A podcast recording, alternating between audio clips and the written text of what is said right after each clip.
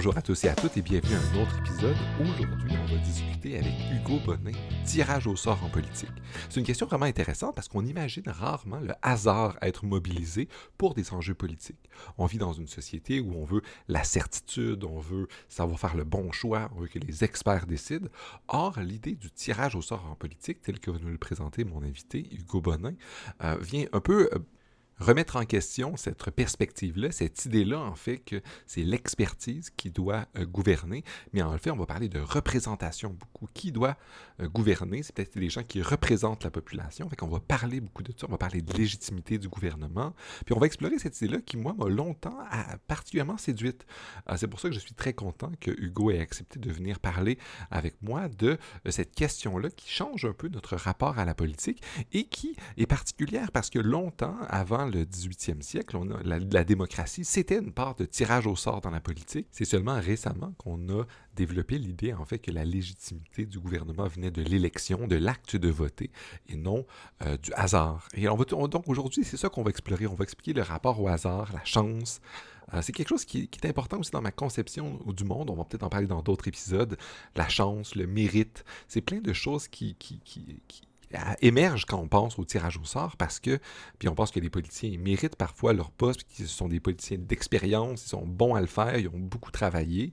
Or, on voit que la politique, peut-être que ça devrait avoir une dose de hasard, un peu de chance, euh, et que peut-être qu'on serait mieux gouverné de cette manière-là. Alors, sans, sans dire plus, je vais vous inviter à écouter ce super échange que j'ai eu avec Hugo Bonin, qui est un chercheur qui s'est penché sur la question de la démocratie, et on va parler ensemble de tirage au sort, de hasard et de démocratie. Bonne écoute.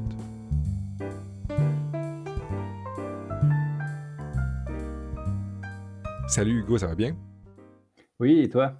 Ah, ça va très bien, merci. Je suis content qu'on prenne enfin le temps de discuter d'un sujet absolument intéressant et fascinant. Euh, en fait, un sujet que tu as discuté dans un livre que tu as publié en 2017 et réédité en 2018, La démocratie hasardeuse. Je dirais qu'on parle de tirage au sort et de démocratie. Mais avant qu'on aille dans le cœur de la question, pourrais-tu te présenter un peu puis nous dire qu'est-ce qui t'a amené à t'intéresser à la démocratie, mais surtout à la question du tirage au sort? Bah oui, euh, avec plaisir. Alors, moi, je suis chercheur en sciences politiques. Euh, j'ai récemment euh, complété ma thèse et là, je suis au, au post-doctorat.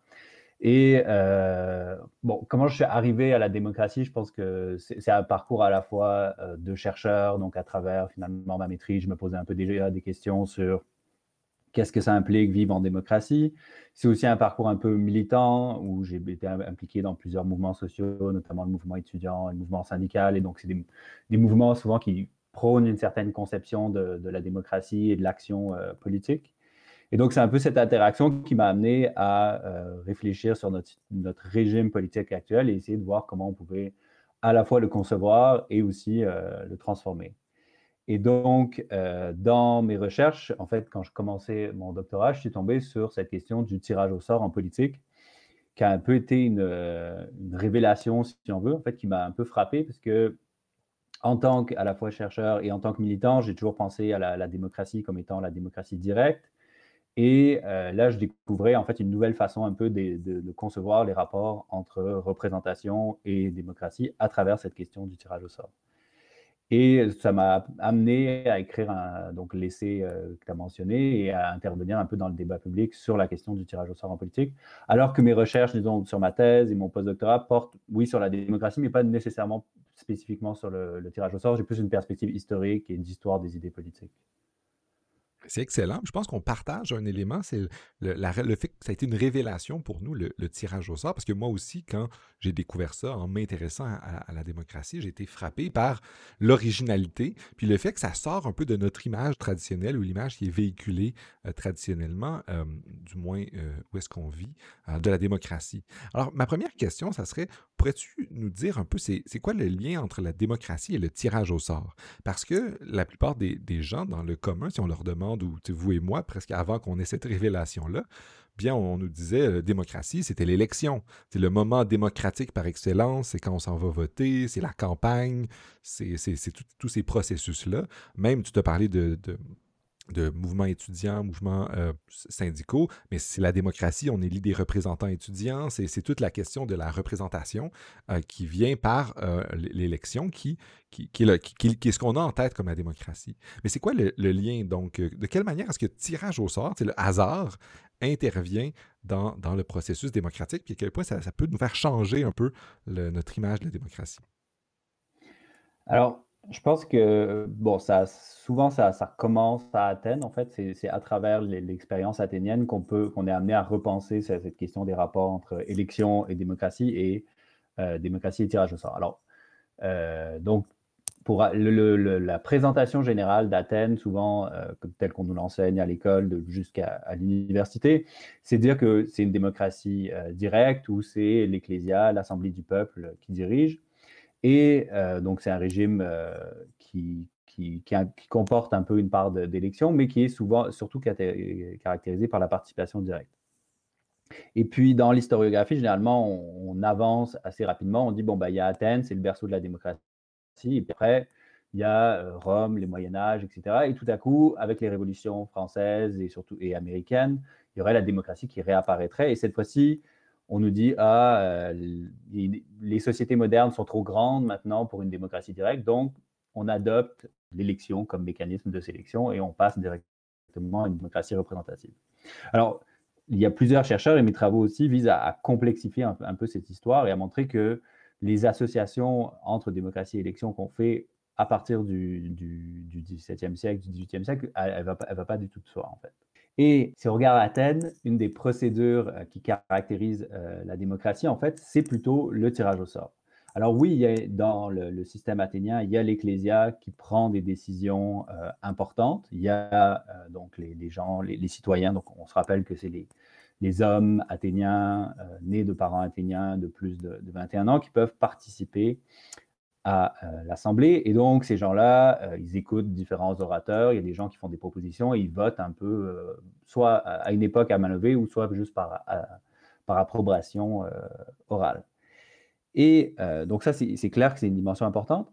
Mais en fait, dans le régime athénien, il y a aussi énormément de responsabilités politiques qui sont attribuées par le tirage au sort. Et donc, vraiment, là où on imagine, je simplifie, mais on prend les noms des citoyens et on les tire au hasard et on attribue des postes politiques comme ça. Alors, il faut voir que c'est aussi des, je dis des postes politiques, mais c'est ce qu'on appelle des magistratures. Donc, c'est à la fois des postes administratifs et politiques. Par exemple, euh, l'inspecteur du port d'Athènes est en fait choisi au hasard. Aujourd'hui, on considérait que c'est un fonctionnaire, mais à l'époque, c'est vu comme une, magistrature.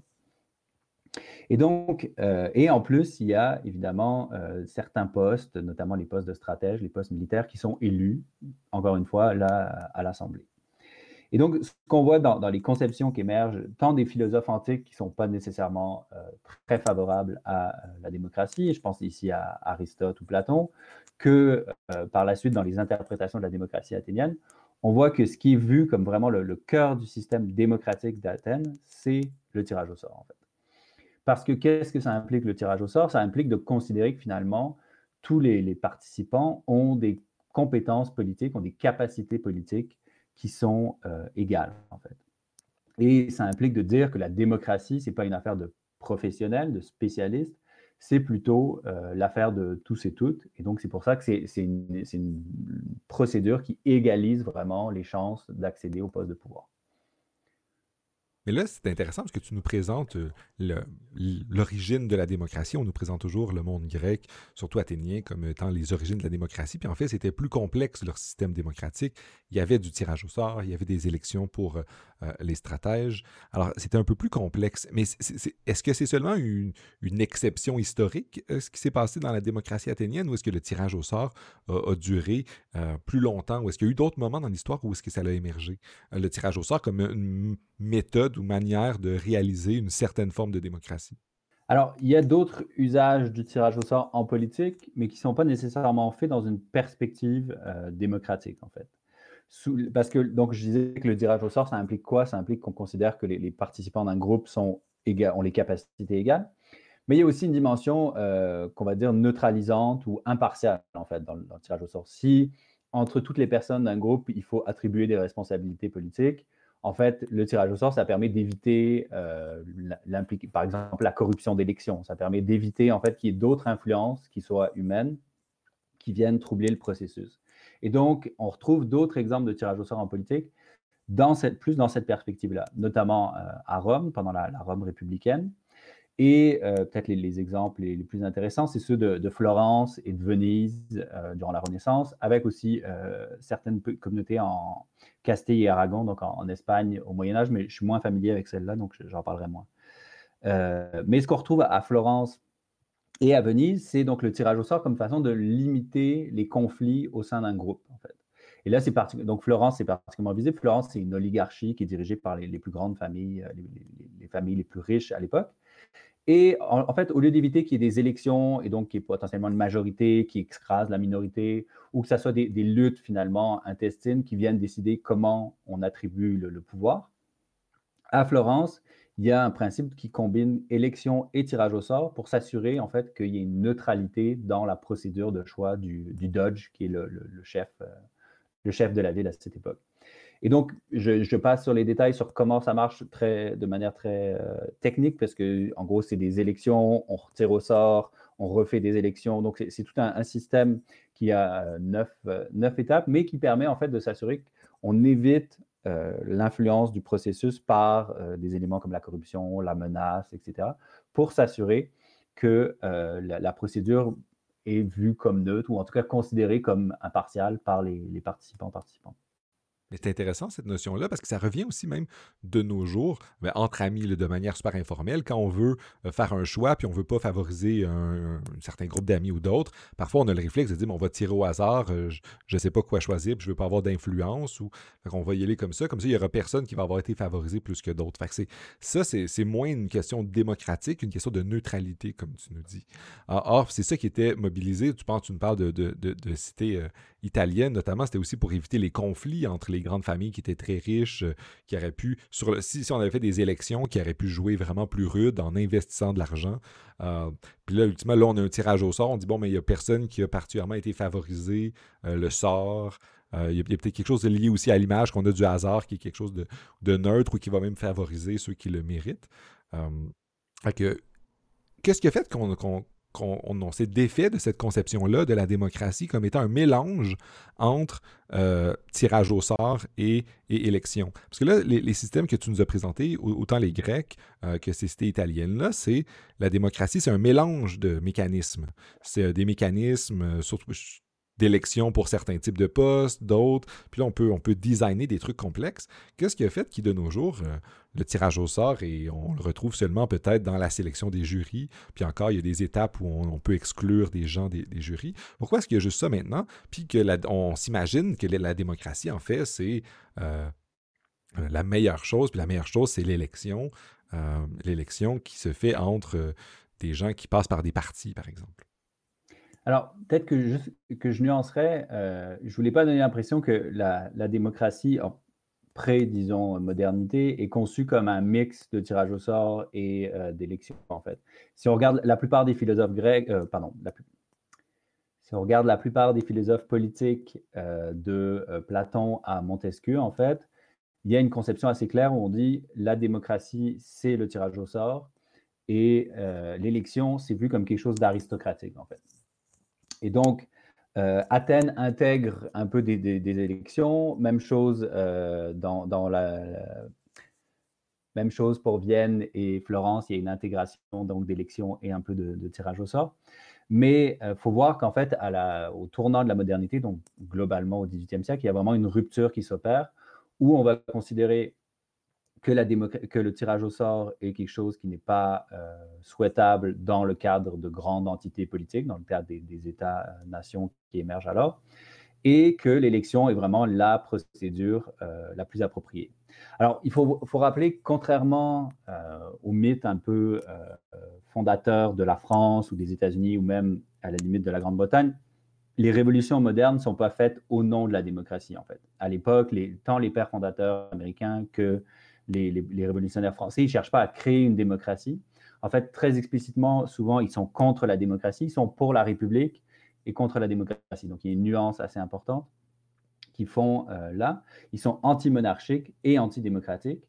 Et donc, l'élection, c'est vu en fait comme une méthode qui permet de favoriser une sorte de ce qu'ils appellent une aristocratie naturelle, c'est-à-dire au lieu d'avoir une aristocratie qui est héréditaire, qui bon, qui, a pas de, qui aucune garantie de compétence, l'élection, ça permet de dégager nécessairement en fait l'élite au sein d'un peuple. Le peuple euh, n'est pas capable de gouverner politiquement, mais il est capable de reconnaître les meilleurs d'entre lui et donc, à travers le vote, on s'assure que ça soit l'élite la plus compétente qui arrive au pouvoir. Et donc, ça, c'est tout le, système représentatif en fait, qui se met en place globalement au 18e et qui, se concrétise, euh, qui se stabilise au 19e. Et euh, l'association finalement entre euh, élection et démocratie, elle, vient au cours du 19e siècle.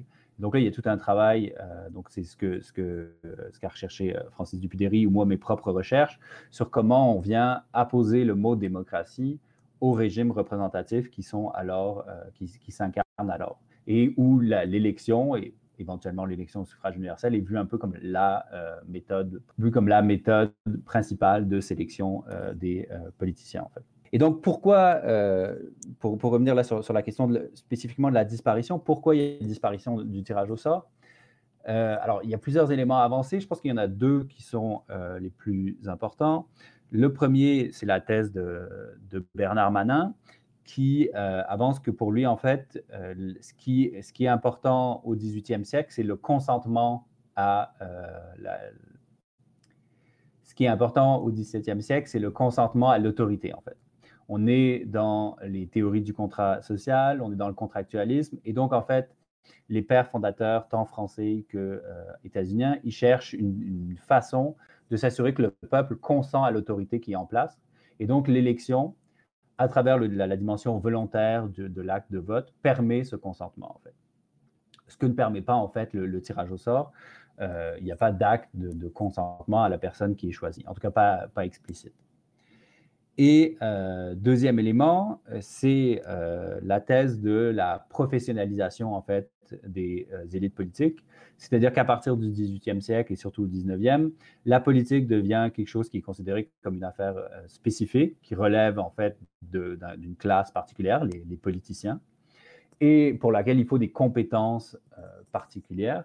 Et en fait, c'est la réinterprétation du, citoyen moderne comme étant, donc c'est la, thèse de Benjamin Constant de la liberté des modernes versus la liberté des anciens, c'est-à-dire que le citoyen moderne ne peut pas s'occuper de politique, il ne veut pas être choisi au hasard pour, euh, pour participer à la vie publique, mais il veut bien plutôt s'occuper de ses affaires privées.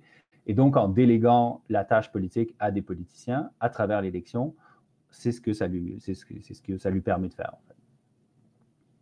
Mais j'aimerais revenir sur certains éléments que tu dis sur, sur ça, parce que c'est une, très bonne histoire que tu nous traces, puis tu nous montres en fait que, bien, un, l'élection a longtemps été considérée comme quelque chose d'aristocratique. On choisit les meilleurs, ceux qui sont les plus à même de nous gouverner, euh, l'aristocratie naturelle dont tu nous as parlé. Puis en fait, la démocratie, c'est l'idée que tout le monde est relativement égaux, puis parce qu'on tire au sort, parce que tout le monde a une chance égale de, de pouvoir faire des jugements politiques. Au même sens où de nos jours, on a encore le, tirage au sort pour euh, les jurys euh, criminels euh, dans certains pays encore, parce qu'on s'imagine que tout le monde a une, capacité à juger si quelqu'un est criminel ou pas une fois qu'on lui a donné les, les, informations.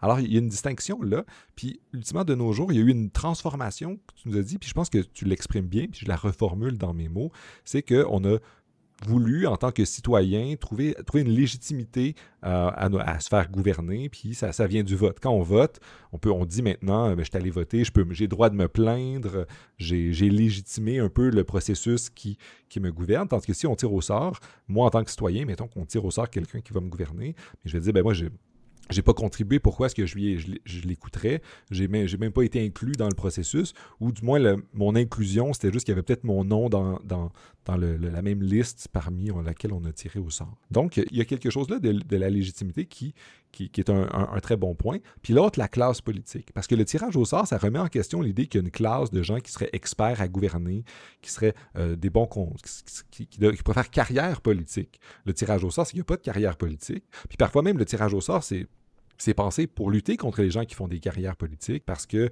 bien si on te tire, peux pas gagner en essayant de convaincre les autres puis en, en jouant la game politique avec des grands guillemets tu faut que tu fasses autre chose en attendant, puis tu espères être tiré au sort. Que, peux, tu nous développer un peu cette, question-là de, de, l'expertise? Parce qu'il y a des gens qui vont dire, mais on veut des, des, gouvernants qui sont des experts, qui savent, qui savent comment ça fonctionne, euh, puis vous et moi, on n'est pas compétents. Il y a des gens qui vont dire, en fait, le tirage au sort, on doit s'opposer à ça parce qu'on veut des experts qui nous gouvernent, on veut des gens qui savent comment fonctionne la machine bureaucratique, qui savent comment convaincre, qui savent euh, rédiger des lois, euh, qui savent euh, jouer cette partie-là politique. Puis c'est pas le cas de tout le monde. Puis l'élection nous permet de sélectionner des gens qui sont plus compétents. Bon, je pense que l'expérience aux États-Unis récente n'est pas le meilleur exemple pour parler de ça, mais, mais bon, j'aimerais ça t'entendre sur cette question-là. Oui, c'est ma réponse souvent un peu facile quand on me dit Ah, finalement, si on tire au sort nos gouvernants, on va être euh, dirigé par des incompétents. Je, je, souvent, j'ai pas l'impression d'être particulièrement dirigé par des gens compétents. Donc, ça, n'implique pas que l'élection choisit nécessairement les meilleurs dans le sens de euh, compétences. Alors, je pense qu'il y, a plusieurs façons de répondre à un peu cette, objection de l'incompétence euh, citoyenne. La première, donc, vraiment pour, creuser un peu cette idée de est-ce que l'élection nous, met au pouvoir des gens euh, compétents?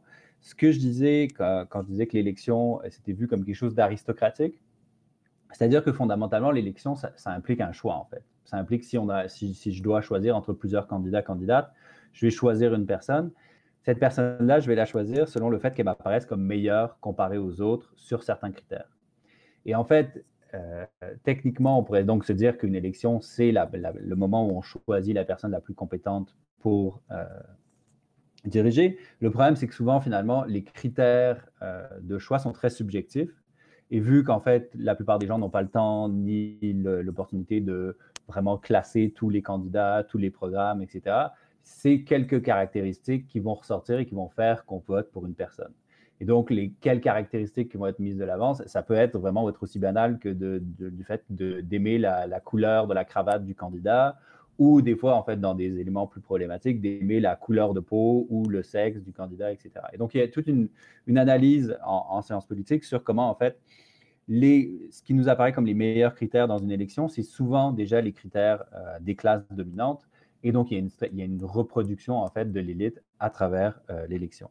Et donc, ça, ça, nous assure absolument pas, en fait, euh, qu'il y ait une compétence vraiment en termes politiques, mais bien plutôt qu'il y ait euh, la reproduction euh, d'une certaine hiérarchie sociale à travers l'élection.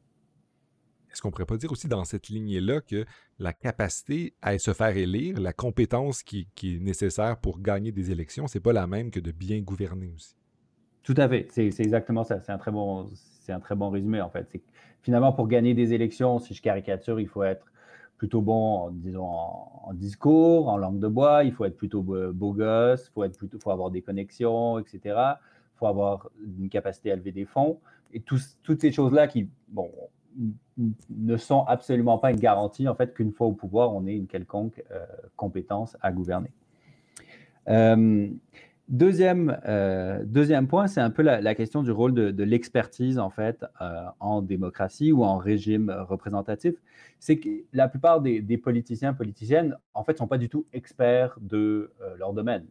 Souvent, bon, on va, on va essayer de mettre un médecin à la tête du ministère de la santé ou un économiste à l'économie, mais globalement, il y a des gens qui se retrouvent avec des, portefeuilles ou des, des, responsabilités politiques qui n'ont pas ne peuvent pas prétendre au titre d'expertise. Mais il y a tout un appareil administratif en fait qui est là pour les épauler dans leur, dans leurs tâches. Et donc, dans une optique où on essaie de promouvoir une participation citoyenne par le tirage au sort, on peut aussi concevoir qu'il y ait ces citoyens qui soient accompagnés par justement un appareil administratif qui est capable de leur mettre à disposition toute une panoplie d'expertise. Mais donc là, c'est vraiment la, différence entre euh, aussi ce qu'on appelle une conception des, de l'expertise on top et on tap. Donc l'expertise sur le dessus ou à disposition en fait. Donc là, l'idée, c'est de dire que les, citoyens citoyennes doivent pas être guidés par des experts, mais doivent bien pouvoir, à leur demande, aller chercher les informations qui leur semblent euh, pertinentes. Et euh, un autre élément euh, sur la question de l'incompétence, et là qui, rentre peut-être plus à un niveau plus fondamental dans une, défense de la démocratie au niveau euh, épistémique. On peut en fait faire une défense de la démocratie au niveau normatif en disant finalement tout le monde a un droit à la participation, tout le monde, il faut prendre en compte, c'est finalement une sorte de droit humain, un droit inhérent au fait d'être un citoyen, c'est d'avoir mots, à son mot à dire dans le gouvernement de la cité. Mais il y a aussi tout un pan de la littérature en sciences politiques qui a émergé dans les, je dirais, 20 dernières années, qui met de l'avant en fait que la démocratie, ce n'est pas juste le régime le plus juste, c'est finalement le meilleur régime, au sens de qui arrive à des, euh, au sens qui arrive à des propositions, à des euh, mesures et finalement à des euh, défenses de l'intérêt collectif qui est la, meilleure qui soit. Alors, qu'est-ce que je veux dire par là? Je vais m'expliquer c'est en fait des recherches qui ont montré que dans la résolution de problèmes, et particulièrement dans la résolution de problèmes politiques, ce qui compte, ce n'est pas la, compétence individuelle des membres d'un groupe, c'est plutôt d'avoir une diversité euh, cognitive, d'avoir une diversité d'opinions, de perspectives, etc. Donc, si on veut résoudre un problème politique, L'intérêt, c'est pas de mettre les, par exemple, les, mais bien plutôt de s'assurer que les gens qui doivent prendre la décision ont une plus grande diversité euh, cognitive, ont une, diversité de points de vue, ont une façon en fait de voir les, choses différentes, et à travers cette délibération-là, ont plus de chances à la fois de résoudre le problème, mais aussi d'arriver à des solutions un peu plus novatrices. Voilà, en gros, c'est l'idée de think outside the box, si on met tous les, gens avec des perspectives similaires pour résoudre un problème, ils verront qu'une façon de le résoudre, versus si on multiplie les points de vue, il y a plus de chances qu'on sorte en fait de cette logique euh, circulaire. Puis en ce sens-là, le tirage au sort permet d'avoir une plus grande diversité, tandis que les gens qui gagnent les élections souvent représentent un même groupe, une même classe politique, ou du moins un ensemble des individus privilégiés dans, dans une société. Pas la plus grande diversité épistémique, pas la plus grande diversité de perspectives, d'expériences, etc. Exactement, c'est ça en fait. La meilleure, et donc là on revient, on boucle la boucle. La meilleure façon de s'assurer qu'un groupe ait une bonne diversité cognitive, c'est finalement à travers le tirage au sort parce que, bon, alors à la fois, on peut s'assurer, on peut mettre certains critères comme la parité de genre, la représentation géographique, etc. Donc, pour s'assurer une, certaine diversité. Et après, on ça, va faire en sorte qu'il n'y aura pas de gens qui se fitent un certain moule, finalement, euh, qui seront euh, favorisés. Oui, donc un, élément euh, pour moi qui est aussi assez intéressant de cette question de tirage au sort en politique, c'est qu'il y, a, en fait, quand on réfléchit à nos systèmes politiques, et quand on réfléchit à la représentation politique euh, surtout, il y a deux façons généralement de penser la représentation politique. Soit on on on la conçoit comme un mandat, en fait. Donc c'est toute l'idée, par exemple, de, si je fais un parallèle non politique, mais l'idée, quand on, engage un avocat pour nous représenter, on lui donne une tâche assez précise et euh, donc il nous représente dans ce sens-là. Et donc, l'idée d'un régime électif avec le droit de vote, c'est que techniquement, on confie un mandat à notre député de nous défendre, euh, de défendre nos intérêts, de défendre certaines idées, etc. Et de l'autre côté, il y a aussi l'idée de représentation miroir, en fait. Et donc là, c'est encore pour faire un, parallèle non politique, c'est quand en fait on se sent représenté dans un, un, élément. Donc si je parle par exemple de la représentation des femmes dans les médias, c'est au sens de représentation miroir, c'est de quelle image nous renvoie finalement une certaine institution. Et donc, la représentation miroir, dans le cadre euh, de nos régimes actuels, on la pense souvent, ben, justement, en termes de, par exemple, en termes de parité. Est-ce que nos assemblées, quand on dit que l'Assemblée nationale est peu représentative de la, population québécoise, c'est pour dire qu'elle ne représente pas euh, sociologiquement, si on veut, la, population québécoise, qu'elle est beaucoup plus riche, beaucoup plus âgée, beaucoup plus euh, masculine, par exemple, pour prendre quelques critères, que la population. Et donc, il y a souvent une, tension euh, dans comment on pense la représentation. Est-ce qu'on la pense, est-ce qu'on favorise plutôt le, mandat? Et donc l'idée que peu importe finalement, moi en tant qu'homme, je peux me sentir représenté par une femme, mais l'important c'est les idées qu'elle défendent, ou à l'inverse, est-ce qu'on favorise plutôt une, représentation miroir? Et le, tirage au sort, versus si on schématise, techniquement, le, tirage au sort est un peu plus proche de, la représentation miroir et l'élection un peu plus proche de la représentation mandat. Mais je pense que l'idée de, diversité cognitive que j'évoquais tout à l'heure, elle montre que, en fait, souvent, il nous faut un peu, il nous faut les deux au final. Il nous faut, c'est ce qu'on appelle aussi le politics of presence ou, politics of ideas. La politique de la présence ou la politique des idées. Finalement, à travers des, assemblées tirées au sort, on a à la fois une meilleure représentation miroir, mais ça va favoriser aussi une plus grande diversité d'idées dans ces assemblées-là et ça va potentiellement mener à euh, des meilleures décisions ou à une prise en compte de l'intérêt euh, public plus, euh, plus général. Alors ça, c'est comme c'est des arguments qui vont un peu, disons, nuancer l'objection au tirage au sort qui est celui de la légitimité, en disant mais non, ça peut nous aider à avoir une assemblée qui est plus, qui nous représente plus de la manière des miroirs.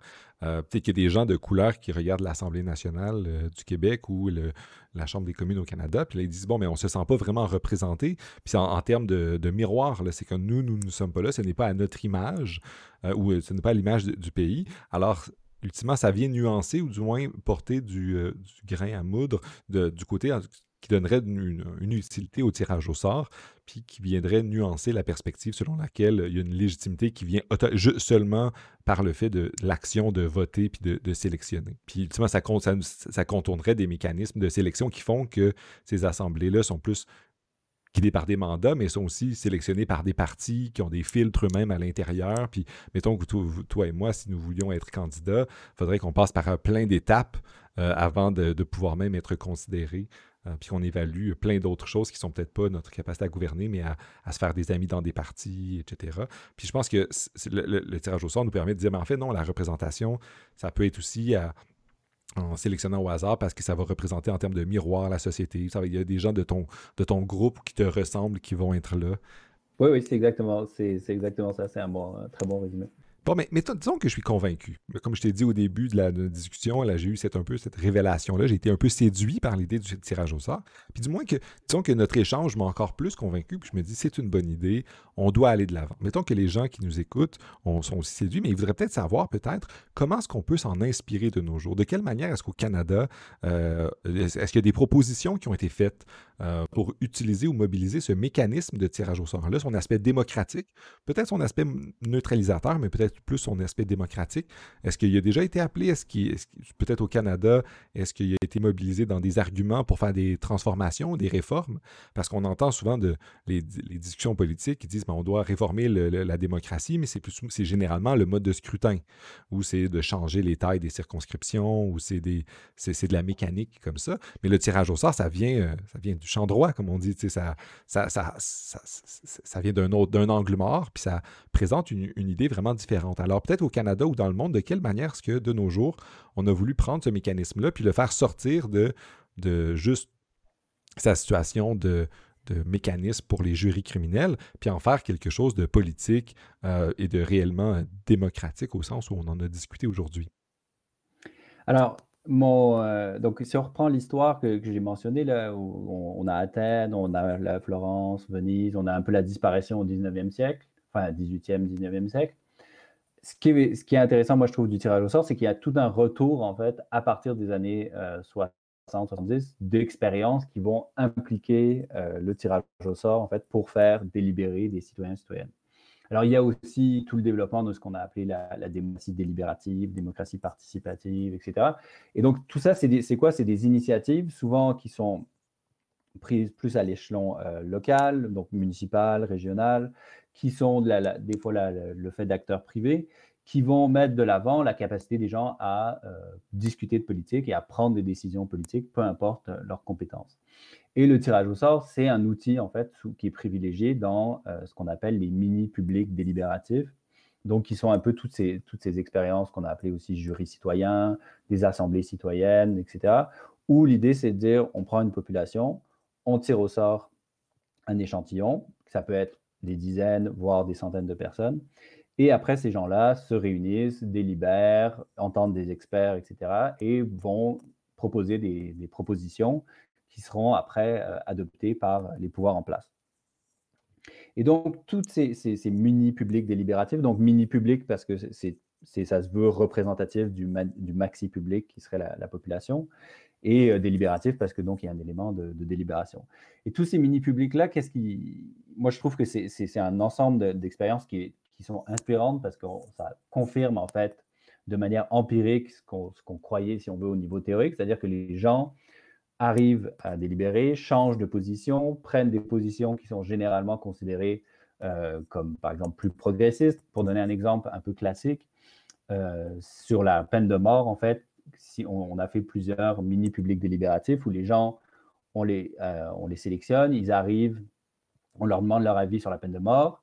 Et après une délibération, on leur redemande leur avis sur la peine de mort et on voit qu'il y a une évolution des opinions. par exemple, il y a plus de gens qui vont être contre. Ou à l'inverse, pour l'avortement, il y a plus de gens qui vont être pour. Donc, dans une perspective, si on parle vraiment en termes politiques, dans une perspective progressiste, disons, euh, c'est des outils qui fonctionnent et qui, peuvent avoir un, impact euh, important. Et donc, euh, la multiplication de ce, genre de, dispositifs, à mon avis, elle est encouragée. Après, le problème, c'est que souvent, ça reste des dispositifs qui sont consultatifs, qui sont limités, qui ont peu de, pouvoir, et leurs conclusions restent euh, à la merci, en fait, des, gouvernants. Après, euh, y a, on voit depuis, particulièrement depuis les années 2000, une augmentation de l'échelle, si on veut, de ce genre de dispositif. Au début, on était sur des, donc des, des réunions de quelques dizaines de personnes sur des enjeux très locaux où est-ce qu'on va installer le prochain incinérateur, euh, enfin ce genre de choses. Et avec les dernières années, il y a une augmentation, notamment, euh, on l'oublie trop souvent, mais au Canada, avec euh, deux assemblées citoyennes qui ont eu lieu en Colombie-Britannique et en Ontario, où on a parlé de réforme du mode de scrutin. Donc là, c'est souvent ce qui se passe, c'est qu'on considère que les politiciens sont trop, au trop de conflits d'intérêts pour discuter de réforme du mode de scrutin ou de, taille des circonscriptions. Et donc, on fait intervenir un jury euh, citoyen. On fait intervenir des citoyens tirés au sort. Mais euh, particulièrement depuis les années 2010, là, on est passé, selon moi, à un niveau supérieur, notamment avec trois exemples, euh, l'exemple islandais, l'exemple irlandais et l'exemple français. Je ne veux pas nécessairement couvrir tous les trois, mais euh, globalement, je, dirais quelques mots. L'exemple islandais, c'est un processus où, suite à la crise financière de 2008, il y a une crise politique importante. Il y a un processus de, de, de, de réforme constitutionnelle qui se met en place, d'abord basé sur un, forum de à peu près 1000 personnes tirées au sort, qui vont un peu définir des priorités de ce qu'il devrait y avoir dans la, dans la, Constitution. Et après euh, un conseil constitutionnel, donc élu, mais c'est des gens qui sont euh, des néophytes de la politique. En fait, les politiciens professionnels n'avaient pas le droit de se présenter dans ce conseil constitutionnel, et qui, à travers un processus donc de, de crowd policing, en fait, de, citoyens qui font des suggestions sur, le, sur le, les travaux du, conseil constitutionnel, arrivent à une proposition de nouvelle réforme, euh, pardon, arrivent à une proposition de nouvelle constitution qui finalement, malheureusement, ne sera pas adoptée par euh, le gouvernement qui sera adopté, même si elle avait été approuvée par référendum. Donc ça, on voit que vraiment là, c'est un exemple assez fort où c'est des citoyens ordinaires, on inclut, euh, notamment inclus par le tirage au sort, qui vont proposer une réforme constitutionnelle majeure et euh, qui, avec des, positions assez novatrices, en fait, sur plusieurs questions.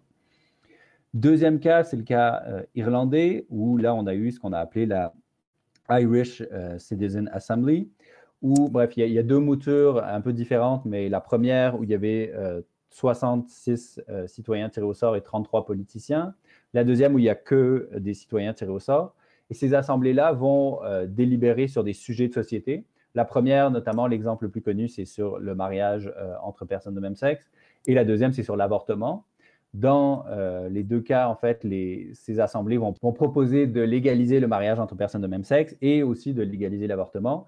Et dans les deux cas, on a des référendums qui suivent ces assemblées où la population approuve les choix de l'assemblée. Et donc là, on voit qu'il y a une sorte de, il y a une connexion entre d'un côté le fait de tenir ce genre de dispositif délibératif avec des citoyens citoyennes ordinaires et après euh, la validation par le, le, peuple en général dans le cadre de référendum.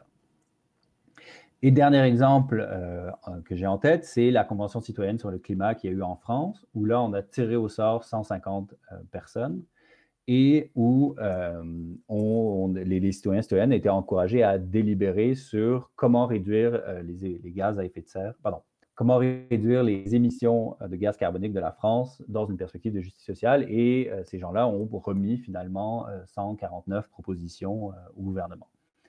Le problème, là, dans le cas français, c'est que, comme je disais, ça reste dans une optique consultative.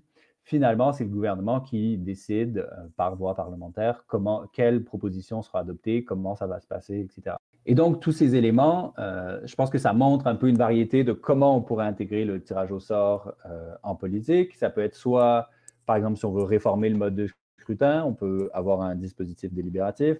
Ça peut être soit pour une révision constitutionnelle, en fait. Et donc, c'est notamment, euh, dernièrement, de ce que j'en savais au Québec, certains mouvements souverainistes, en fait, proposaient que dans l'optique de l'indépendance, il y ait une constituante tirée au sort. Donc là, on est dans un, dans un moment où on dit ben, finalement, la création d'une constitution, c'est le, moment un peu important de, du débat politique. Donc on veut que ça pas des, des, politiciens professionnels, mais on veut bien que ce soit des citoyens citoyennes qui s'en chargent. Et euh, sinon, avec le, cas irlandais et le cas français, on voit que là, c'est des enjeux de société qui sur lesquels il, il, peut y avoir blocage notamment parce que les partis ont des positions très fortes ou parce qu'il y a des blocages, par exemple dans le cas des changements climatiques un peu externes à la, sphère politique. Et le tirage au sort des citoyens permet finalement d'arriver à un processus de dépasser certains euh, de ces blocages. Donc, et finalement, si j'arrive peut-être sur une proposition un peu plus concrète qui est émergée dans le cadre canadien euh, dans les dernières années, ça serait de remplacer en fait le Sénat par une chambre euh, tirée au sort avec euh, des pouvoirs un peu différents. Mais par exemple, on pourrait imaginer que donc, ce Sénat de gens qui seraient sélectionnés pour 4 euh, ou 5 ans, il faudrait définir la, durée du, mandat. Ces gens-là pourraient être rémunérés, évidemment, pour encourager une participation euh, volontaire. Et ce, Sénat, tiré au sort, pourrait avoir le choix, par exemple, de définir certaines priorités politiques. Même si les partis font campagne sur certains enjeux, on pourrait aussi imaginer que le Sénat demande en fait à la Chambre des communes de légiférer sur des nouveaux enjeux qui apparaissent entre les campagnes ou qui sont un peu oubliés et mis de côté par, euh, par certains partis. On pourrait aussi imaginer un droit de veto temporaire en fait sur certaines lois en attendant qu'elles soient soumises soit par référendum ou soit acceptées finalement lors des prochaines élections. Donc il y a tout ce, et finalement le, ce, ce Sénat jouerait plus le rôle de représentation miroir. Les gens pourraient à la fois voter pour des députés qui euh, gèrent finalement l'exécutif, mais à, à travers euh, tirer au sort. C'est une, longue réponse peut-être sur, sur, euh, les, possibilités, mais je pense que ces dernières expériences montrent un peu à la fois la diversité de ce qu'on peut faire du tirage au sort en politique et aussi un peu les, les limites, tout dans le système actuel. Effectivement, je pense que tu montres bien les, avantages ou les manières dont on le fait. Tu nous as parlé du, système euh, en Islande où ils ont utilisé ça pour euh, reformuler euh, les idées ou de réécrire leur constitution. en France et en Irlande pour penser, pour consulter la population sur des enjeux de société qui sont importants et qui créent la polémique et qui sont euh, polarisants parfois aussi. Alors, euh, le, tirage au sort est appelé en disant, mais on va essayer de prendre voir ce que, ce que des gens qui ne sont pas dans la mécanique de parti font. Puis tu as soulevé le problème sur le fait que, bon, ben, c'est seulement consultatif dans, certains cas. Puis la proposition canadienne, c'est de, ultimement, ponctuellement, on reparle du Sénat canadien, puis on dit, bon, c'est un endroit où en ce moment, on donne des postes à, à, des gens qui sont connus, qui sont les amis des partis pour les récompenser. Euh, puis c'est souvent, une fois qu'un premier ministre arrive au pouvoir, il met quelques-uns de ses amis ou de, des gens importants ou qui qui ont marqué le Canada. Euh, puis on place là, puis on dit on pourrait juste, au lieu de faire de cette chambre-là, qui est comme un genre de vestige du système britannique où il y avait des vrais seigneurs, mais là on va, on va en faire quelque chose qui va représenter différemment les individus. Fait qu'on aurait comme plusieurs chambres, ça serait un système multicaméral avec une chambre des gens élus, puis une chambre des gens qui représentent de manière euh, miroirs qui sont tirés au sort euh, pour alterner. je pense que ça nous ça, montre un peu, puis ça revient à, quelque chose d'essentiel qui, est transparu dans notre discussion, c'est que le tirage au sort, comme l'élection, c'est juste des mécanismes pour essayer d'arriver à notre objectif ou notre idéal de réaliser la démocratie. Puis ils ont chacun des difficultés, mais des avantages. Puis la réelle démocratie, c'est pas seulement euh, l'élection, c'est plein de mécanismes pour donner la parole à des individus, à faire des politiques qui vont aller à l'avantage du plus grand nombre et qui vont, qui vont favoriser les plus défavorisés, ou du moins défendre les droits du plus grand nombre de gens. Donc, euh, puis j'imagine que dans l'avenir, on pourrait imaginer plein d'autres euh, stratégies alternatives pour euh, favoriser ça. Puis peut-être que pour sensibiliser, parce que j'imagine que les gens qui nous écoutent sont un peu surpris quand même, c'est quelque chose qui n'est pas dans le, débat public, beaucoup le, tirage au sort, puis donner du, du réel pouvoir en tirage au sort. Puis peut-être a des organisations qui sont en dessous des systèmes étatiques pourraient euh, essayer de s'inspirer de ce genre de problème-là, parce qu'on a des élections, on a des élections au niveau national ou provincial, mais il y a des élections dans plein d'organismes. Tu nous parlais de syndicats dans lesquels tu as milité aussi. Euh, il, y a, plein d'autres instances où il y a des élections, puis peut-être qu'il y aurait moyen de, d'user un peu de créativité institutionnelle, puis de mettre du tirage au sort là-dedans. Tout à fait, oui, c'était un des points que je voulais aussi aborder. Je, je suis tout à fait d'accord avec toi sur finalement enlever ce pouvoir de l'élection au niveau euh, vraiment infrapolitique, au sens aussi de dans les mouvements sociaux, dans les organisations. C'est quelque chose qu'on voit un peu moins, mais qui, est vu en fait assez, euh, de manière assez paradoxale dans plusieurs partis politiques en fait. Donc tant en France ou en Mexique, il y a certains partis politiques qui vont utiliser le tirage au sort pour attribuer, euh, parce que c'est des scrutins proportionnels, donc il y a une liste en fait de candidats, et pour attribuer l'ordre et pour éviter que ça soit qu'il y ait un certain favoritisme en fait envers des gens qui sont nécessairement à l'intérieur du parti, on tire au sort les candidats, candidates, enfin on détermine l'ordre comme ça euh, par tirage au sort. Il y a aussi, euh, j'ai un collègue qui a travaillé sur une association étudiante qui a une formule mix. Euh, il y a à la fois des, représentants élus et d'autres représentants qui sont au sort parmi euh, la population. Donc là, on voit c'est peut-être des plus petites initiatives qui montrer qu'il y a toute une variété d'utilisations possibles et très souvent, euh, malgré les, réticences qu'on peut avoir, ça se passe assez bien. Donc, n'a pas amené, par exemple, une complète des vues sur les, les gens qui seraient incompétents parce que tirés au sort, etc. Donc, c'est ce genre de dynamique qu'on, hybride qu'on gagnerait, selon moi, à, encourager et à explorer. Excellent. Je pense que ça, montre bien un peu les éléments sur lesquels on doit, se tourner si on veut essayer de mettre un peu de créativité dans nos systèmes démocratiques ou électifs euh, en général. Puis je pense que ça nous montre bien l'importance ou l'intérêt de, de s'intéresser à des choses qui sortent un peu de notre image de la démocratie comme étant juste l'élection, mais que le tirage au sort.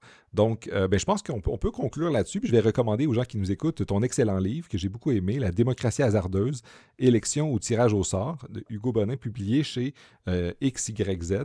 Donc, euh, si vous voulez en savoir un peu plus, puis avoir des détails sur les éléments de notre discussion, j'invite les gens qui nous ont écoutés à, aller fouiller ça. Puis j'avais une dernière question pour toi, euh, pour conclure un peu, c'est aurais-tu quelques euh, recommandations de lecture euh, en plus de, ton livre, évidemment, que, dont je viens de faire la promo, mais est-ce qu'il est y aurait d'autres choses qui, te, qui, seraient, qui pourraient intéresser nos, nos éditeurs ou éditrices, auditeurs ou éditrices, sur la question du tirage au sort? Alors oui, je vais faire quatre recommandations. ça reste une, liste de lecture gérable. Euh, le classique en, disons, en théorie politique sur ce que je parlais de, la vision du tirage au sort comme démocratique et de l'élection comme aristocratique, et pour une réflexion sur l'élection, c'est un principe représentatif, 1995, et donc qui analyse finalement euh, comment le, gouvernement représentatif en est un peu vu, euh, venu à incarner cette idée d'élection comme sélection de l'aristocratie naturelle. Euh, il y a euh, Francis Dupuy-Derry que j'ai mentionné, euh, qui est donc professeur à, l'UCAM. Lui, il a écrit Démocratie, histoire politique d'un mot. Donc là, c'est plus sur l'analyse de comment on est venu à considérer ces régimes représentatifs comme démocratiques. Il y a Yves Saint-Omer qui a écrit Petite histoire de l'exploitation démocratique, qui euh, vision un peu plus longue que ce que je propose dans le livre, mais un peu plus systématique sur le tirage au sort en politique. avec beaucoup, il, parle plus d'Athènes aussi et de, euh, de, Florence et de l'Espagne. Et dernièrement, sur l'idée de diversité cognitive et ce que je mentionnais sur l'importance finalement d'une défense euh, épistémique de la démocratie, c'est le livre de Hélène Landemort. J'ai je pense que c'est Collective Wisdom. Je, m'excuse, j'ai un trou sur le, titre exact. Mais les, travaux d'Hélène Landemort en général, et euh, non, c'est Democratic Reason en fait. Ils sont sur la question. Merci beaucoup. Ça a été super enrichissant. Merci pour les recommandations, puis merci pour avoir participé. Euh, ça a été super intéressant, puis merci de nous avoir pondu un très bon livre sur cette question-là, qui mérite, selon moi, d'être plus débattu dans euh, les cercles des, amateurs ou des défenseurs de la démocratie. Ben, merci. Moi, ça fait toujours plaisir de parler de, de tout ceci en long et en large. Et donc, euh, si jamais il y a des auditeurs qui ont des, ou des auditrices qui ont des questions, je suis toujours euh, preneur. Excellent. Alors, les informations seront en bas dans la description du podcast. Merci beaucoup, Hugo. Mais merci.